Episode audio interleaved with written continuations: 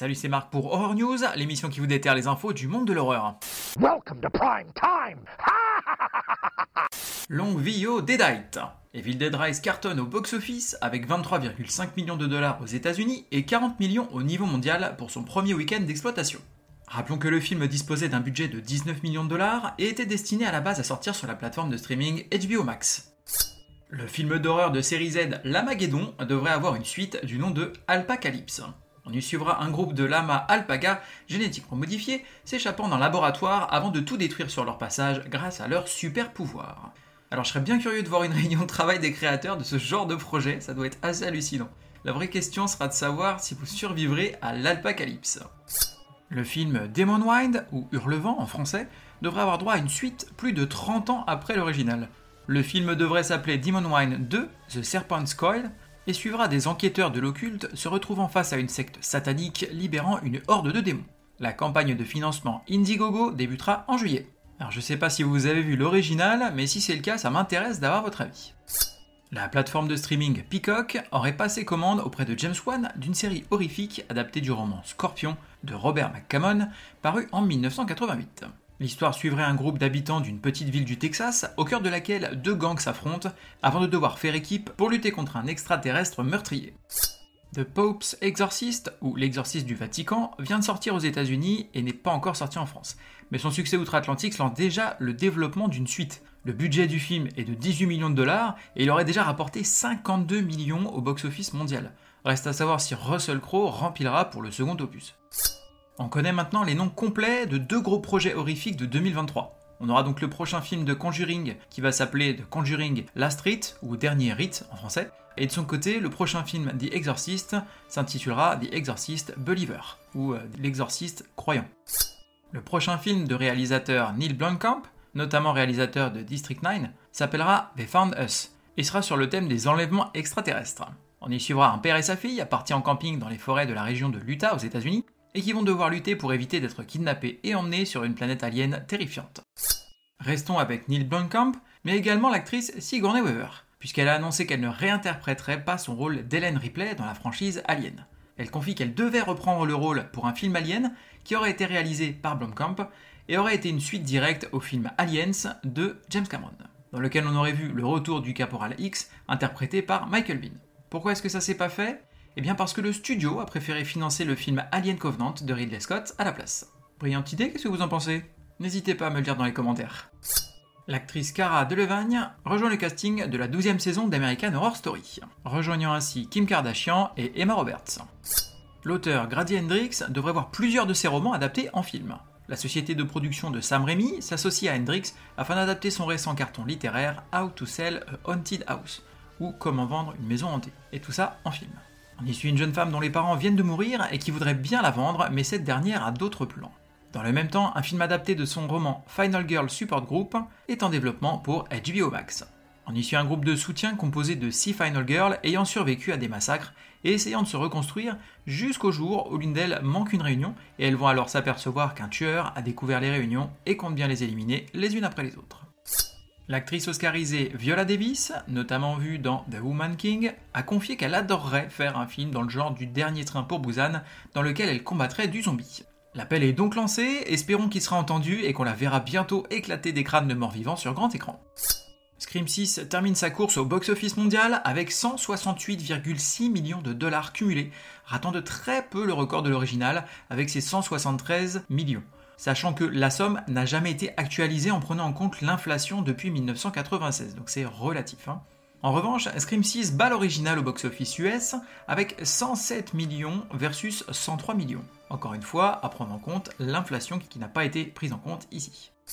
Le réalisateur Xavier Jans, notamment responsable du film Frontières, va nous proposer un film de requin pour Netflix en 2024. L'histoire se déroulera à Paris, en été, pendant le championnat mondial de triathlon, et verra une scientifique, une activiste environnementale et le chef de la police fluviale de Paris faire équipe pour éviter un bain de sang alors qu'un énorme requin nage dans les eaux de la Seine. L'actrice Bérénice Bejo, notamment vue dans Des Artistes, sera au casting. Alors je sais pas pour vous, mais moi j'ai bien hâte de voir comment est-ce qu'ils vont nous amener un requin à Paris dans la Seine. Le scénariste du film Freaky revient avec le film It's a Wonderful Knife, qui va vous présenter une jeune fille qui, après avoir stoppé un tueur en série dans sa jolie petite ville l'année passée, s'ennuie ferme et fait le vœu de n'être jamais née. Rien que ça.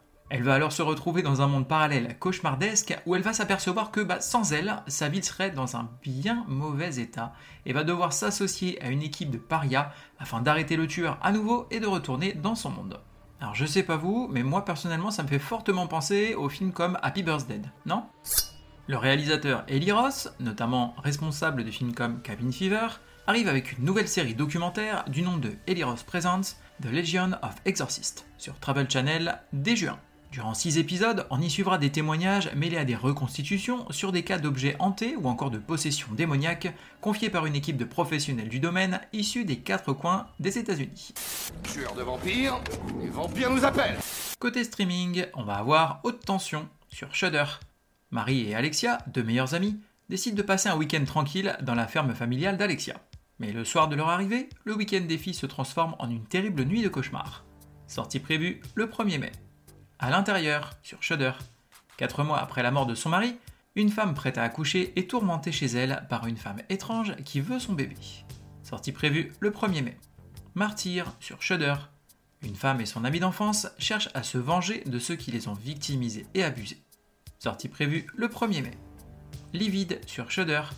La perspective d'un grand trésor caché quelque part à l'intérieur de l'académie de danse classique, autrefois renommée, de Madame Gessel, devient alors irrésistible vers un piège diabolique pour Lucie et ses amis. Sortie prévue le 1er mai. The Lighthouse sur Netflix. L'histoire hypnotique et hallucinatoire de deux gardiens de phare sur une île mystérieuse et reculée de Nouvelle-Angleterre dans les années 1890. Sortie prévue le 2 mai. SOS Fantôme, l'héritage sur Amazon.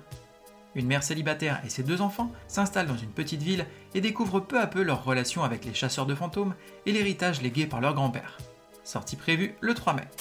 What's your favorite scary movie? Côté série, on va avoir Demon Slayer, le quartier des plaisirs, saison 2, partie 2, sur Netflix.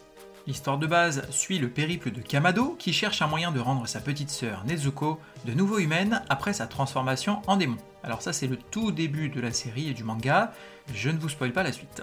Sortie prévue le 1er mai. Que croyez-vous qu'il y ait là-bas? En un mot, le diable. Côté livre, on va avoir Bleak, tome 2, chez Link Digital. Trois histoires originales, inspirées des frettes d'horreur du youtubeur Squeezie. Une étudiante décroche un premier job dans un restaurant aux traditions étranges, un garçon reçoit une invitation mystérieuse pour son anniversaire, et des jumeaux découvrent une pièce secrète dans leur maison. Bleak vous invite dans un monde où tout peut arriver, surtout le pire. Sortie prévue le 4 mai. The shadow of. Nicholas. It was Krampus. Côté jeux vidéo, on va avoir Redfall sur Xbox Series et PC. FPS en open world se déroulant sur l'île du même nom que des vampires ont peu à peu envahi. Le jeu se joue aussi bien seul qu'avec des amis et vous invite à monter la meilleure équipe de sorciers afin d'anéantir ces créatures assoiffées de sang. Sortie prévue le 2 mai. Propagation Paradise Hotel sur Steam VR et MetaQuest. On est ici sur un survival horror à la première personne. Prise au piège à l'intérieur du Paradise Hotel, vous êtes prête à tout pour retrouver votre sœur. Explorer de sombres environnements, récolter des ressources et survivre à des rencontres terrifiantes. Sortie prévue le 4 mai.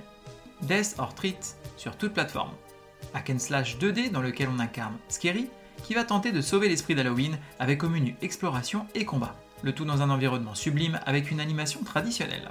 Sortie prévue le 5 mai. Demon Skin sur PlayStation, Xbox et Switch. Un hack slash brutal avec un système de combat exigeant qui nous plonge dans un monde fantasy sombre qui testera tous nos talents. Seuls celles et ceux qui assumeront leur côté démoniaque pourront survivre. Sortie prévue le 5 mai.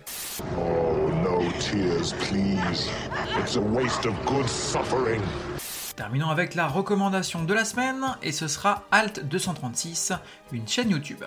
Cette chaîne YouTube explore des univers fictifs et notamment horrifiques au travers d'œuvres diverses analysées et décryptées en profondeur, le tout dans une ambiance hypnotique et fantastique.